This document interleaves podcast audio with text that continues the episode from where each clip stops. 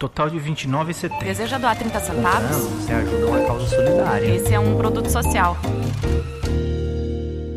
Olá a todos e todas que nos ouvem. Esse é o podcast do Varejo com Causa. E eu sou o Rodrigo Piponzi, cofundador do Grupo MOL, negócio de impacto social que trabalha para promover a cultura de doação no Brasil. Se você ainda não sabe, eu te explico. O Varejo com Causa é uma plataforma de conteúdo e educação sobre a relação dos varejos brasileiros com a cultura de doação. Todo esse conteúdo é produzido por nós aqui do Grupo MOL em parceria com a Mercado e Consumo, que está aqui muito bem representada pela Ayana Freitas. Olá, Rodrigo. Olá a todos, todas que nos acompanham nesse segundo episódio do podcast Varejo com Causa. Rodrigo já me apresentou aqui. Eu sou a Ana Freitas, editora-chefe da Mercado e Consumo, que é hoje o veículo de comunicação sobre varejo mais lido, mais consultado por líderes de todo o Brasil. Eu e o Rodrigo, a gente conduz esse podcast que é, na verdade, um convite a uma boa conversa, né, Rodrigo? Aqui a gente fala com CEOs e lideranças do mercado corporativo sobre como o varejo pode contribuir gerando impacto social positivo.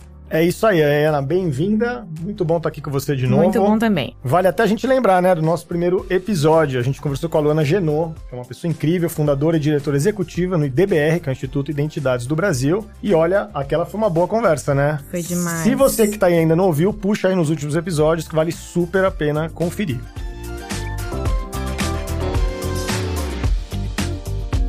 Mas vamos em frente então com a nossa próxima convidada aqui no Varejo com Causa. O programa de hoje tá muito bacana, tá muito rico, com a participação de uma super executiva que tá hoje no front da gestão de uma das marcas mais importantes do varejo de moda no Brasil. Tô falando, obviamente, da Riachuelo. E é hoje que a gente recebe aqui com muita alegria a Marcela Kanner. Bem-vinda, Mar. Obrigada, gente. Fiquei super feliz. Acho que vocês começaram com o pé direito aqui no podcast com a Luana, né? Então fiquei muito honrada com o convite.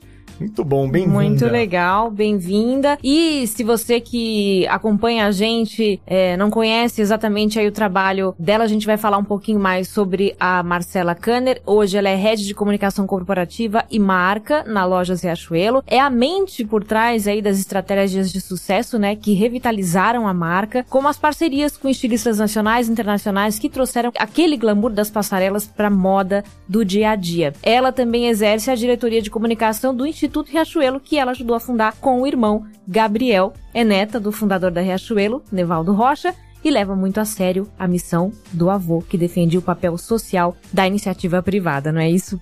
Bem-vinda. Obrigada, adorei essa, essa introdução. Muito bom, vamos começar o papo então. Marcela, você já está aí há pelo menos uma década né, entre as lideranças que fazem a, a Riachuelo acontecer hoje. A gente sabe que você tem um papel super atuante, especialmente como membro da família. E eu imagino que você deve ter visto a marca mudar e se reinventar muitas e muitas vezes, né, nas últimas décadas. Quem está dentro do universo de, de empresas familiares, né, eu brinco que acompanha naturalmente esse fluxo, mesmo que não queira, né? Sim, e uma característica que é muito importante na, na Riachuelo né, que começou com o seu fundador, que é o, que é o seu avô, o Nevaldo, o Nevaldo Rocha, é a defesa desse papel social da iniciativa privada que a Iana comentou aqui né, na sua apresentação. Hoje é muito comum a gente falar em manutenção da cultura da empresa, né, mas na época do seu avô isso não era tão óbvio. E mesmo assim a cultura foi passada, foi mantida e está sendo até ampliada hoje. Então, na sua opinião, como e por que esses valores do seu avô se mantiveram e se mantêm ainda no negócio por tantos anos? Ele vem de uma história linda, né? Acho que assim, é uma história que muita gente se identifica, uma história muito brasileira, assim, no sentido que meu avô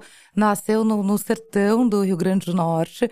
Teve, assim, pouco, uma, uma infância muito simples mesmo, cinco irmãos, brincava com os ossinhos, acho que é uma história que é verdade, que no sertão as pessoas não tinham brinquedos, não tinham acesso, então a gente cresceu muito ouvindo, né, todo, todas essas histórias do sertão, das dificuldades, da sede, que era, ele falava pra gente, vocês não imaginam que é uma pessoa passar sede na vida, então isso a gente sempre cresceu muito, e a gente, eu digo, família e empresa, né, acho que a empresa, ele sempre passou muito isso também pra empresa, assim, da, da importância, porque ele, quando ele saiu do sertão, ele tem uma história super bonita, mas quando ele saiu do sertão, ele fala que ele foi em busca de uma oportunidade para mudar a vida dele e a vida da família dele. E ele saiu com 14 anos, fugiu de casa, assim, logo depois avisou os pais que ele tinha ido para Natal em busca dessa oportunidade, e essa oportunidade foi dada para ele. Ele bateu na casa do governador, e o governador acho que ficou tão, uma pessoa que atendeu ficou tocada com essa história, acabou encaminhando é, ele pro primeiro emprego e tal. E ele sempre contou isso, que ele conseguiu construir tudo que ele construiu na vida através de uma oportunidade que foi gerada. Isso era muito forte para ele. Então, assim, e ele saiu do sertão e o sertão nunca saiu dele. Então, era um lugar que ele sempre se preocupava. E a gente, depois eu posso contar um pouquinho, né, de como a gente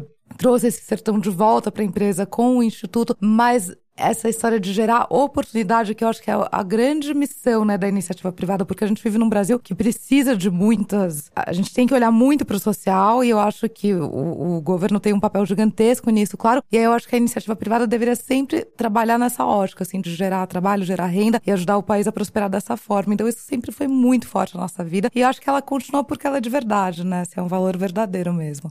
Total, você me fez lembrar, minha família também é do Nordeste, de Pernambuco. Ah, não sei. E essas histórias, eu sou de Pernambuco, na verdade, também, mas essas histórias de brincar com os ossinhos que faziam que eram os animais, da fazendinha e tal, né? Também eu vi muito isso na minha infância. Legal. É muito familiar, assim, muito bacana mesmo. É, e queria que você contasse um pouco é, sobre o tão sério, né, vocês levaram essa cultura vinda dele e tudo mais, que isso culminou na criação do Instituto Riachuelo, que está completando dois anos já agora, né? Como é que foi, enfim, a concepção em si do Instituto e que balanço você faz desse período aí de quase dois anos de funcionamento? A gente já tinha uma vontade super antiga, assim, de organizar as iniciativas sociais da Riachuelo, que, que sempre aconteceram, claro, mas debaixo de um guarda-chuva mais estruturado mesmo, né? E sempre era um assunto recorrente, né? Mas que com a, a, a gente perdeu ele, infelizmente, na, na pandemia, em 2020. E isso ganhou muita força, porque a gente falou, gente, agora é hora, chega, né? Vamos tirar de fato esse sonho do papel. E era uma página em branco, né? Como qualquer coisa que você começa, você pode, a gente sabia que queria ter um impacto social e um impacto na vida das pessoas, mas não tinha ideia do caminho no primeiro momento. E aí a gente começou a falar muito sobre essa história da oportunidade, né? De, de, de como a gente poderia até olhar para nossa cadeia da moda, que é uma cadeia muito grande, que acho que quando olhada da forma séria pode ter um impacto positivo na vida de muitas pessoas. Então, como olhar para isso no berço dele, né? No lugar que ele nasceu e que ainda é um lugar que, quando ele nasceu há 90 anos atrás, era ainda mais difícil, mas que segue com uma realidade difícil, porque é um lugar com pouca chuva, com seca, com calor, é um lugar com menos oportunidades econômicas até. Então a gente resolveu fazer um mergulho lá nessa região e, e pensar como a gente poderia ajudar eles a, a, prosperarem. Foi isso que a gente fez. A gente fez um super benchmark, até a gente foi muito bem atendido. Foi quando a gente, a, a gente se Quando a conheceu. gente conheceu, exatamente. Foi quando a gente se fez uma conheceu, conversa bem preliminar, assim, falando sobre bacana. isso. E eu lembro, Ana, que eu tinha, eu tinha combinado com a Marcela e com o Gabriel, que é o irmão da Marcela, Uhum. que participou desse processo também, de ir lá visitar, né? Só que aí a pandemia veio, a segunda onda da pandemia Ah, foi começo de sim, 21, Foi. E aí não, não rolou. Mas enfim, vai rolar, vamos marcar. Agora tá- vamos sair daqui com a data.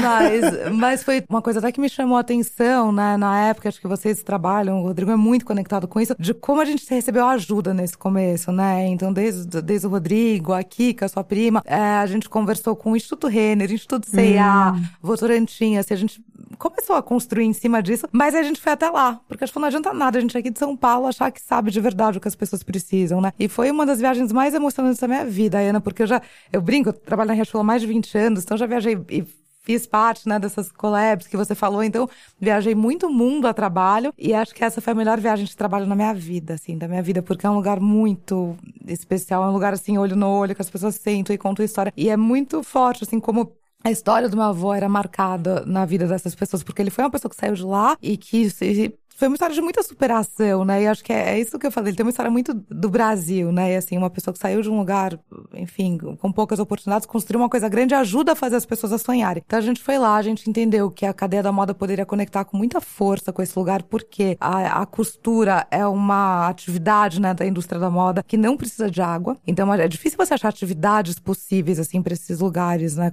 sem água. E a, a, a costura é uma atividade muito boa, ela pode ser diferente de outros processos da cadeia da moda, ela pode ser super descentralizada, então se ter pequenas oficinas de costura é, pelo sertão não implica em produtividade, em nada. E aí a gente embarcou num projeto que já existia, na verdade, do Sebrae e da Fierne, mas deu muito impulsionamento com isso através do Instituto, que são as pequenas oficinas de costura, que estão lá numa região que chama São José de Seridó. E o nosso sonho grande é que aquilo vire um grande polo texto. Então a gente investe nisso como instituto através do Sebrae. O Sebrae, eh, você vai descobrindo também, né, quando você se pluga com o terceiro setor no geral, assim, de coisas que dão muito certo. O Sebrae é uma coisa que dá muito certo, assim, né? Então, é, eles têm tecnologias sociais, tem uma que chama encadeamento produtivo, que eles olham para essas pequenas oficinas que muitas vezes eram costureiras, que tive uma veia lá mais empreendedora, compraram uma máquina de costura, começaram a empreender, mas eles não, não ninguém ensina pra gente na escola, né? Assim, é, gestão de processo produtivo, toda a parte financeira, né? Gestão financeira, gest- gestão de pessoas. Então a gente começou a, a, ajudar, né, esses empreendedores a evoluírem nesse sentido. Hoje todos têm a BVTEX, então é uma coisa que, que possibilita com que eles trabalhem com qualquer varejista no Brasil. E o nosso sonho grande é que aquilo vire um grande polo têxtil, como tem outros no Brasil, né, no Sul, e, e tem vocação para isso. As pessoas têm muita vontade de trabalhar, sabe, assim, tanto que o Instituto é novo, mas muita coisa aconteceu nesses últimos dois anos por causa das pessoas. As pessoas são muito comprometidas. Então esse é o principal projeto, e aí a gente tem essa mesma lógica desse encadeamento produtivo, né, de ensinar gestão para pessoas que já têm um talento, para a cadeia de artesanato, para a cadeia de bordado. E aí tem outros projetos também de educação empreendedora e um projeto com algodão, que também é super conectado com a nossa cadeia, né? Muito legal, mas até eu tenho uma pergunta antes da gente seguir nessa conversa para falar sobre a própria né, cadeia da, do, mercado de moda, enfim, tu, tudo que isso, isso obviamente influencia né, na, na, na, construção de uma agenda SG, mas só um passinho anterior, eu lembro que na época que vocês decidiram criar o um instituto, né, e um dos temas da conversa foi, especialmente porque acho que hoje no varejo brasileiro, muitas empresas no varejo brasileiro têm origem familiar, né? Você tem grandes exemplos no Brasil de, de redes que fazem trabalhos incrivelmente impactantes, como é o caso da Riachuelo e tantas outras, e que têm origem familiar. E uma das questões que sempre fica muito é, ali é, numa, numa, bola dividida ou numa discussão bem ampla dentro dessas famílias é como você separa o que é uma estratégia de filantropia corporativa do que é uma estratégia de filantropia familiar, né? E muitas vezes acho que você conduzir isso bem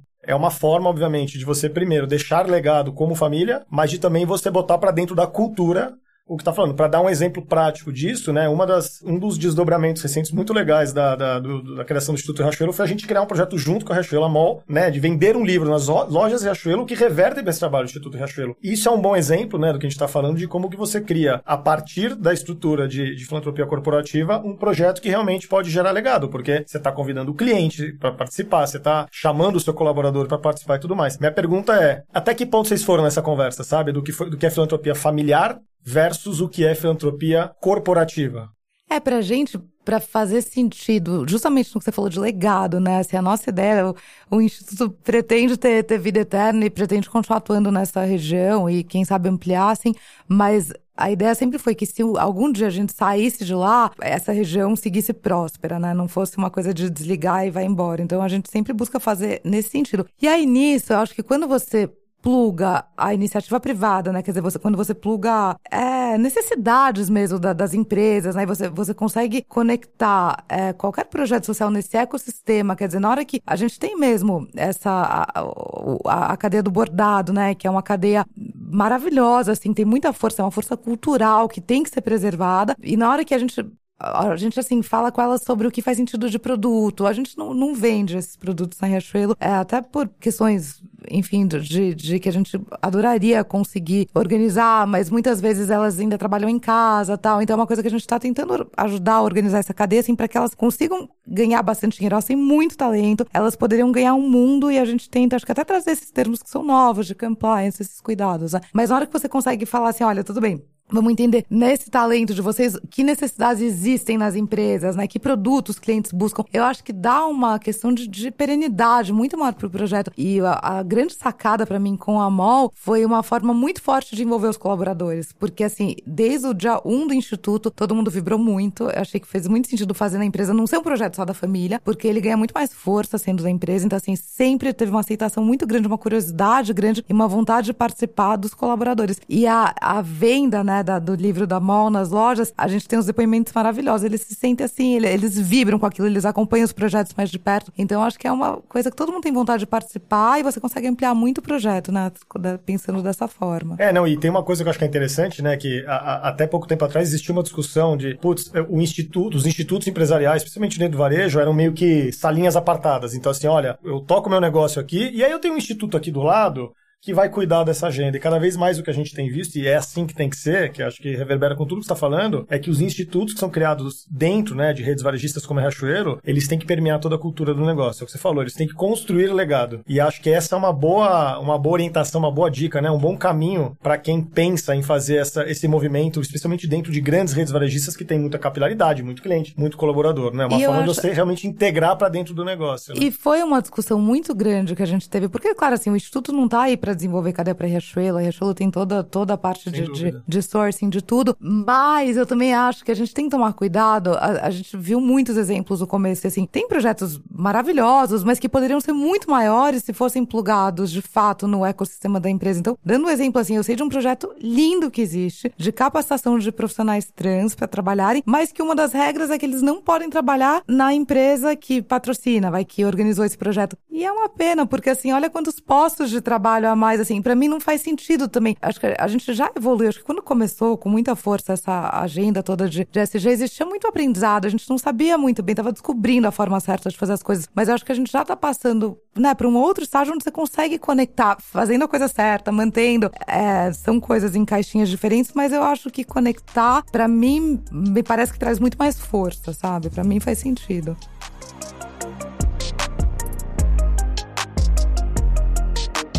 Falando um pouquinho dessa agenda ESG aí que você citou agora também, mais especificamente pegando a questão da produção, né? A gente tá falando da Riachuelo é, e uma empresa de varejo, uma empresa de que é indústria, que é varejo, né? Que é tudo isso. É, um dos diferenciais é justamente ter um formato verticalizado de negócio, digamos assim, né? Então, boa parte do que se vende na loja é fabricado aqui no Brasil mesmo, né? E especialmente no Nordeste, como a gente estava falando. Como esse formato ajuda a marca a, primeiro, ter o domínio da cadeia de suprimento, né? E automaticamente também a cumprir, a evoluir a, na sua agenda ESG.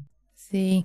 Eu acho que acompanhar a sua cadeia produtiva é, é uma obrigação, né, de todo varejista, independente se ela é própria, se ela é terceira. Uhum. acho que tem que ser feito um trabalho muito sério para você acompanhar e, e, enfim, tudo que está acontecendo na sua cadeia e ter certeza que suas peças estão sendo produzidas da forma certa. Ter a fábrica é maravilhoso, porque acho que ajuda, claro, muito nesse sentido. E a fábrica, assim, é, a Guararapes em Natal, é um é uma Disney, né? Pra quem gosta de moda, é uma Disney e é, e é, muito lindo, assim, acho que tem o, o, desenvolvimento. A gente sempre, né? Minha família é nordestina, meu avô, como eu contei, vem dessa história, né? Que, que teve uma infância de poucas oportunidades, então ele sempre teve essa preocupação, assim, sabe? De gerar emprego. Muita. Uhum. Hoje fala-se muito disso, né? Então, assim, de, de, ter o domínio, ter a cadeia própria, hoje todo mundo vê isso com muitos bons olhos. Há um tempo atrás, alguns anos atrás, era questionado, mas faz sentido ter fábrica, mas Sim. o que, que você faz com a sua margem e tal? Não é melhor terceirizar? Isso era sempre o valor inegociável dele, porque ele sabia a diferença que ele fazia para aquela região, que aquela fábrica faz para aquela região, dos empregos que gera, do cuidado que tem o centro médico lá da fábrica, é uma coisa impressionante, assim, de verdade. A gente, o cuidado que existe com as pessoas, com desde acompanhamento de pré-natal, com a, toda a parte de fisioterapia. Então, ter a fábrica significa que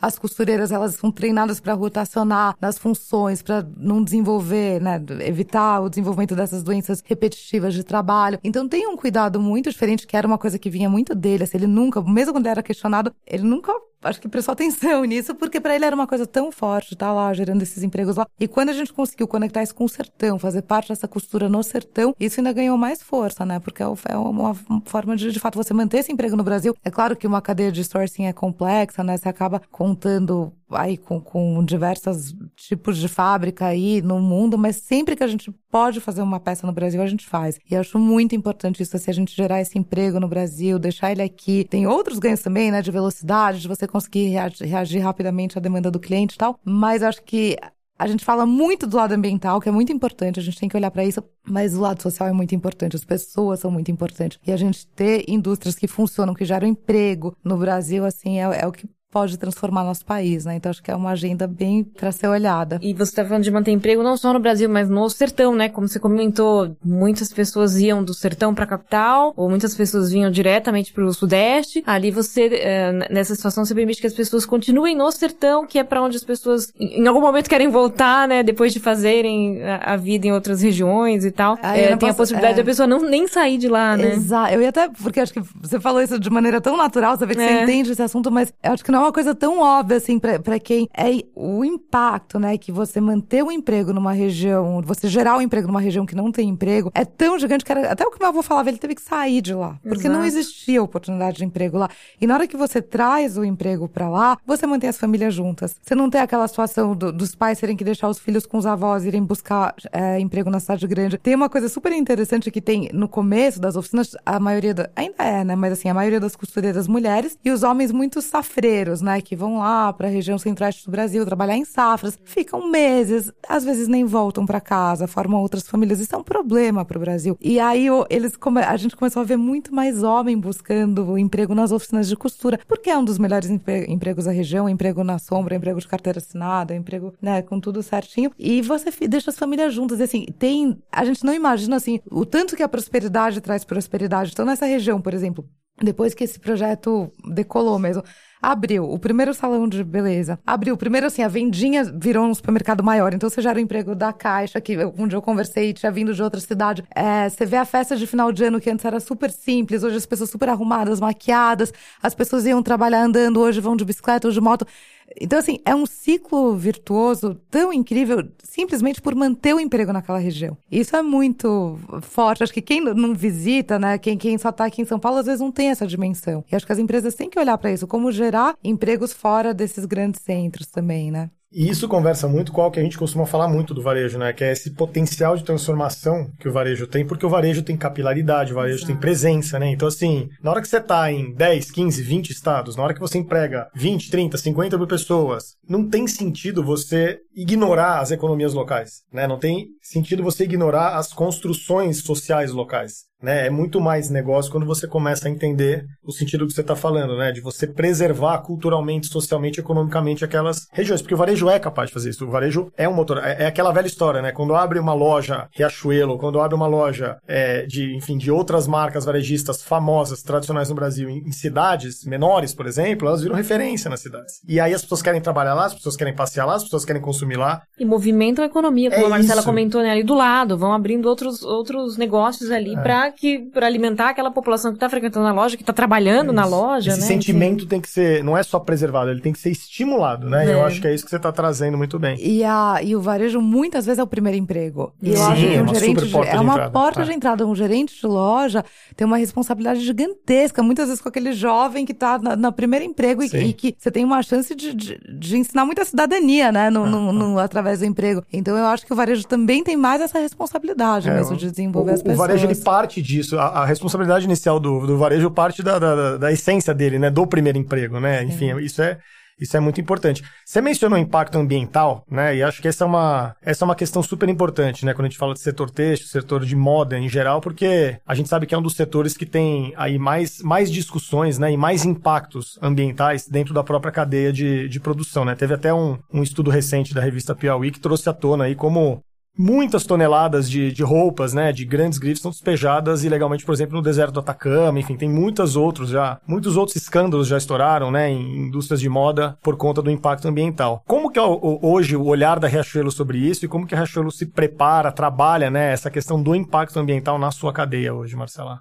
Sim. Nesse sentido, eu acho que a fábrica ajuda muito. Então, você ter, assim, tem esse cuidado, claro, em, em, toda a cadeia, mas acho que a fábrica, primeiro que é uma indústria onde a gente, por ela ser grande, a gente consegue investir em muita tecnologia. Então, assim, a lavanderia jeans da fábrica, ela, se uma calça jeans leva até 70 litros de água para ser lavada, a nossa lavanderia consegue lavar com 3. E é tecnologia, né, de ozônio, é um maquinário que, que, que requer investimento. Então, assim, é uma das formas de você fazer toda a parte de, de água tratada, que retorna para o sistema. Então, a gente costuma até brincar, assim, que você comprar um jeans na Riachuelo é um jeans muito mais sustentável do que de fábricas menores tal, porque a gente consegue fazer esse investimento é, grande em tecnologia. Mas acho que é uma questão, acho que é uma questão que, que a gente tem que olhar com muita seriedade. A gente tem um programa, a gente está olhando com muita seriedade para a circularidade, que uhum. acho que uhum. é a resposta de muita coisa. Acabei de voltar, aliás, de, de, Portugal e da Espanha, porque eles têm muito investimento em inovação nesse sentido da assim, a reciclagem têxtil. É um desafio porque você ainda não tem soluções em larga escala, né? Eu até faço parte, a Riachuelo ajudou a fundar um hub de inovação em circularidade, então que a gente trouxe diversos players, inclusive o IPT, né, que tem um trabalho muito sério nesse sentido. E, e fora esse hub, a Riachuelo tem um projeto específico com o IPT para tentar desenvolver uma tecnologia tanto química quanto física de você pegar esses resíduos têxteis e voltar, né, eles para cadeia e, e, e transformar em matérias-primas novas, que é difícil. Até estava falando com o pessoal lá de Portugal agora, assim, hoje Hoje você ter uma, um, uma fibra 100% de material reciclável ainda não aconteceu, ele ainda tem, ele não, não tem qualidade, ele vai acabar antes, mas ele vê um caminho para isso. Mas hoje o que você vê são iniciativas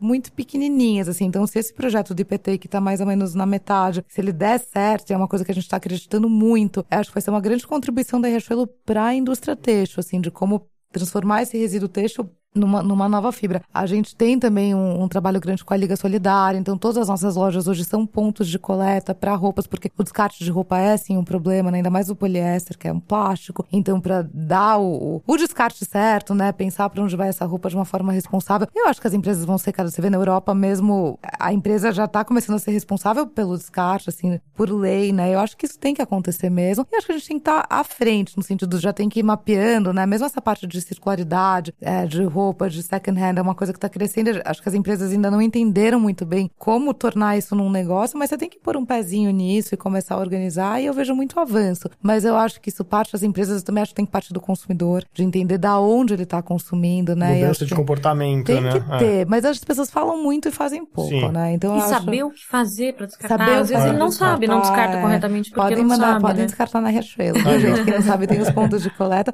Mas, mas eu acho que é isso, é saber também como descartar e saber que você tá, né, questionar o que você tá consumindo e consumir da forma certa, acho que tem, mas tem que andar junto. Não adianta as empresas esperarem essa consciência só agirem depois que o consumidor cobrar isso, porque eu acho que também não é por aí, é uma responsabilidade que existe. Mas é, é um longo caminho, mas eu tenho orgulho, assim, a gente acabou de fechar o nosso GRI e assim você vê muitos compromissos em muitas frentes assim tanto com toda essa parte de carbono né toda tentar fazer a, a cadeia mais limpa possível né. É, acho que tem uma coisa importante que é quando você pega uma grande varejista uma grande empresa e ela começa a pautar o assunto né. Até para forçar esse assunto a ser debatido pelos outros, assim, né? A gente foi esse ano, a Mercado de Consumo cobre sempre NRF em Nova York, feira de varejo e tal. E lá a gente faz também visitas em lojas locais, a gente visitou uma loja da Nike e lá é, tinha uma proposta, não é só loja específica, uma loja específica. Um exemplo, né? Mas é a Nike, enfim. É, você, eles convidavam você, ao invés de você comprar um tênis novo, você poderia levar o seu tênis lá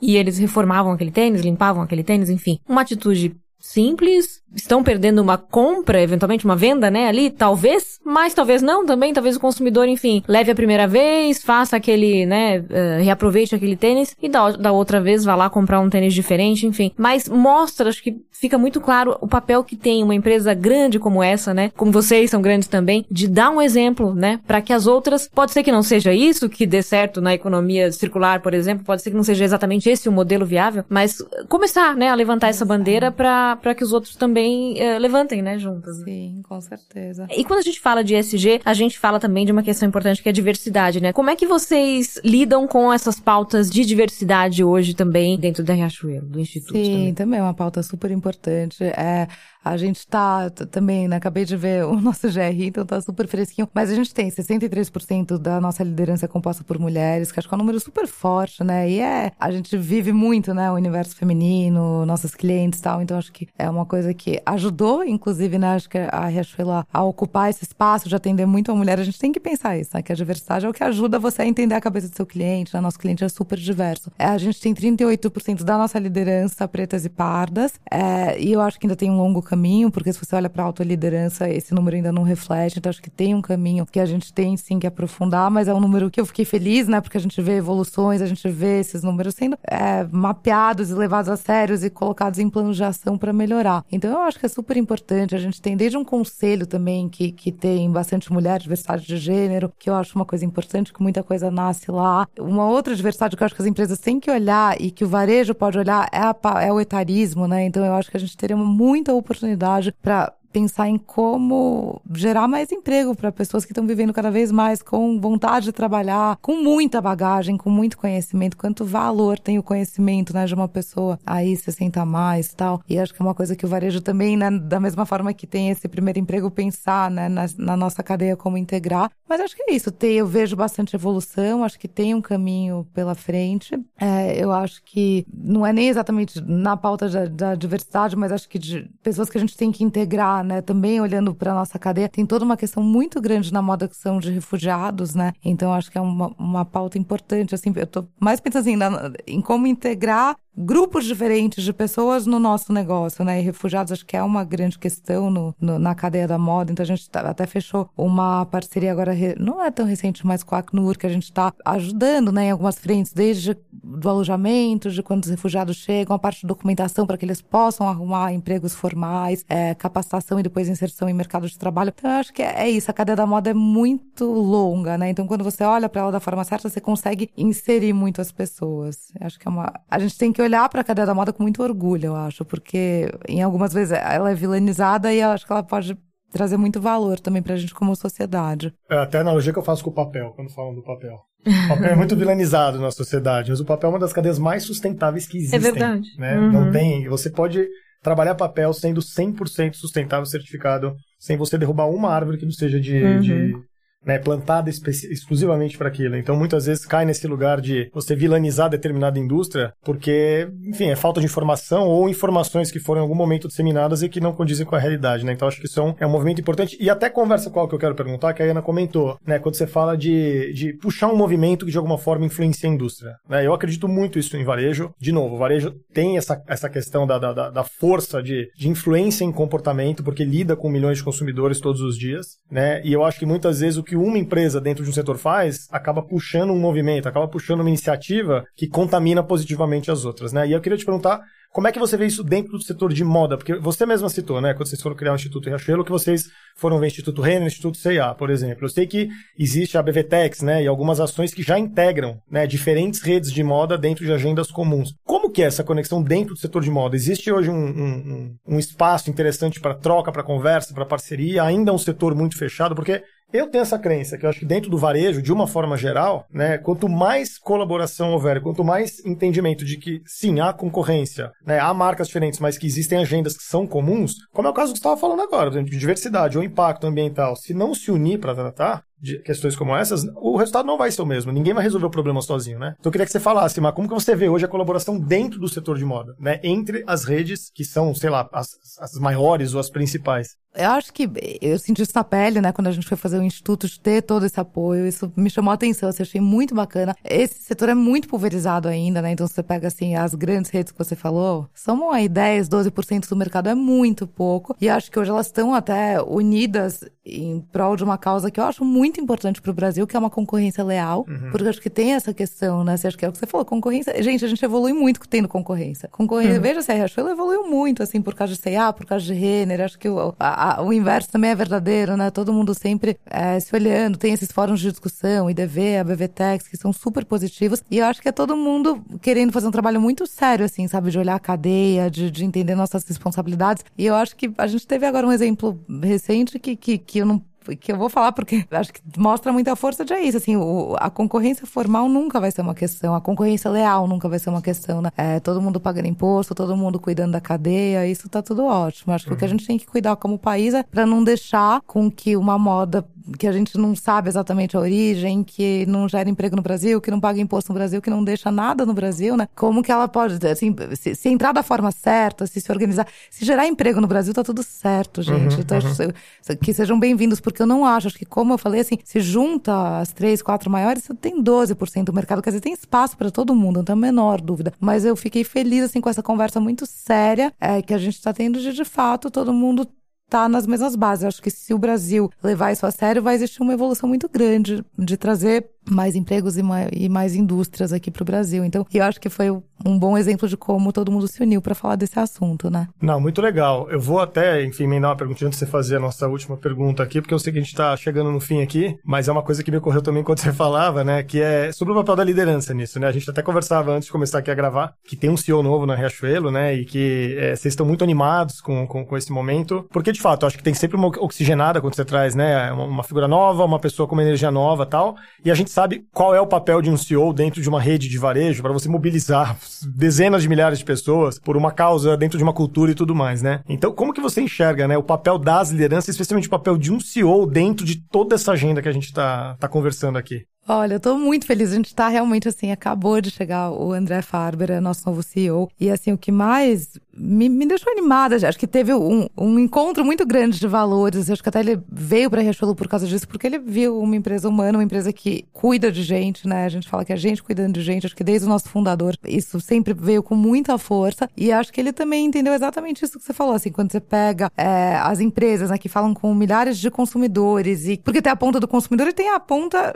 toda para trás, né, de, de, de, empregos que você gera, de, de... porque você pega uma empresa grande, nada mais é do que a soma de um monte de empresa pequenininha. Então acho que ele viu muito isso, assim, de, de, de como é uma pessoa, ele é uma pessoa muito humana, assim, que você vê que, que, que se importa muito com pessoas. E acho que ele entendeu que estando numa grande rede e na nossa específica que vai da produção do tecido até a última parcela do cartão de crédito, que é uma, é uma, uma cadeia bem longa e bem complexa, você pode impactar muita, muita gente. gente. no caminho. E, e, eu acho que é isso. Acho que quando você tem, às vezes, até essa missão na sua vida pessoal, e aí você consegue conectar isso com a missão do lugar que você trabalha, você ganha muita força, né? Então, é, eu acho que a gente deveria olhar a nossa vida um pouco assim, né? Procurar realizar o que a gente acredita, se possível, através das empresas, melhor ainda. A gente vai conseguir chegar em mais pessoas, né?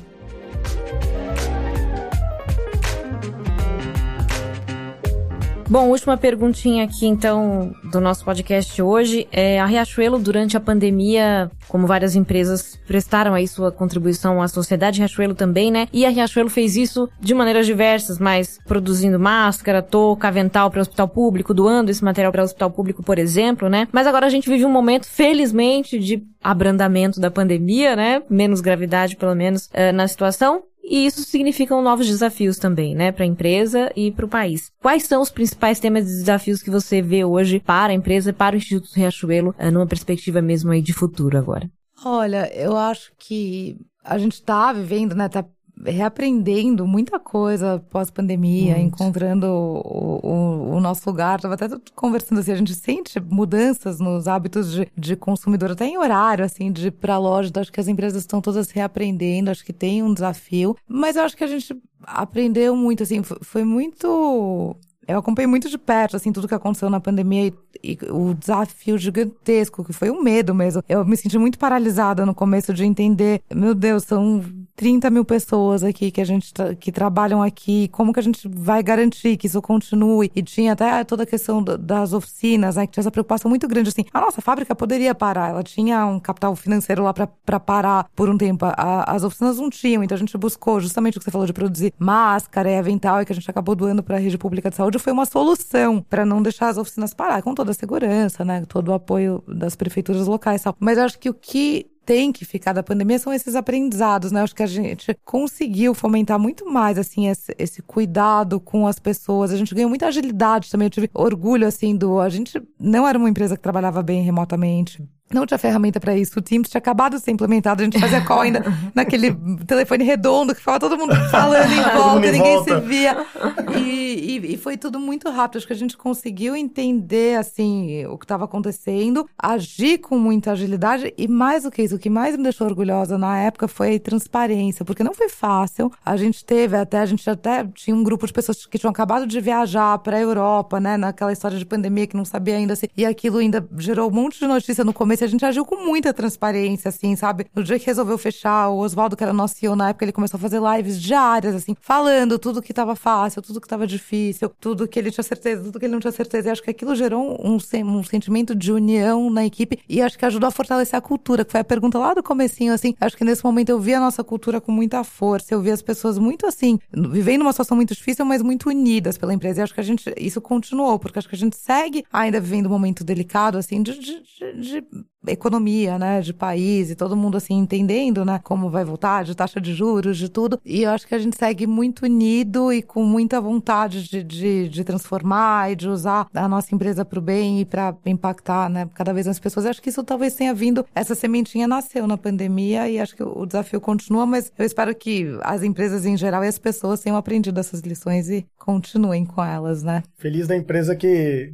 percebeu, né, o que aconteceu durante a pandemia e soube transformar isso em cultura, né? Acho que Exato. não à toa toda essa agenda do varejo com causa surgiu durante a pandemia. É né? verdade. Não à toa a gente viu um estímulo cada vez maior por esse tipo de, de, de troca. Não à toa a gente traz aqui a Marcela para falar exatamente sobre a Riachuelo, que é uma super referência nessa agenda, porque eu acho que quem, quem soube entender o que estava acontecendo e soube trazer, como eu falei, para dentro da cultura, para dentro da estratégia, para dentro da cabeça da liderança, cabeça da loja, porque isso significa você mudar o comportamento do consumidor e isso significa você gerar impacto né, positivo no mundo. Então, eu acho que é- essa é uma grande mensagem que fica, Mate, ouvindo e, e, obviamente, aprofundando mais a história da Riachuelo, que é uma marca brasileira incrivelmente admirável, né, que tem profundas raízes no, no, no país e que serve como um grande exemplo de como você realmente transforma aquele momento tão difícil em algo que você olha como legado, como você tanto falou aqui, né? Seja via instituto, seja via negócio, seja como familiar mesmo, orgulhoso do negócio que se constrói, mas porque a essência tá nisso, né? E eu tenho muito essa crença que a gente só constrói legado se a gente realmente é, promover transformação verdadeira, profunda, sistêmica, né? É assim que as pessoas vão olhar e falar, nossa, a Riachuelo deixou um legado, né? Ou a Marcela deixou um legado. Então, nossa, foi muito legal de escutar assim e, e entrar mais fundo na história da, da Riachuelo, porque eu acho que é uma super inspiração para todo varejo que de alguma forma quer ser um varejo que trabalhe por um Brasil melhor, assim. Então, foi muito legal. Mal, queria te agradecer muito por ter vindo, por ter conversado com a gente. Obrigada, gente. Eu fiquei super feliz. Acho que é uma conversa boa, como vocês falam, né? Mas é uma delícia. Acho que a gente tem muito o que fazer e que a gente consiga usar essa- esse varejo aí, né? Que tanto move o Brasil como ferramenta verdadeira de transformação do, do nosso país, que a gente ama tanto. Muito bom. Vida longa, Instituto Riachuelo. Ó, quem estiver ouvindo, vai lá na Riachuelo, compra um livro da Mol, tá lá disponível, que é que uma tá forma lindo. prática e objetiva de contribuir com tudo que a gente tá falando Com aqui. certeza. E, enfim, espero que vocês continuem sendo essa grande referência aí de impacto social no Brasil. Obrigada, gente. Obrigada, Marcela, pelo papo. Obrigada a você também que acompanha a gente aqui. O podcast Varejo com Causa ainda tem muita história pra contar, né, Rodrigo? Muita. Muitos papos aqui. Então, vocês que nos acompanham, fiquem de olho no Spotify, no YouTube. Enfim, mês que vem tem mais conversa aqui. Até a próxima. Até. Valeu, pessoal.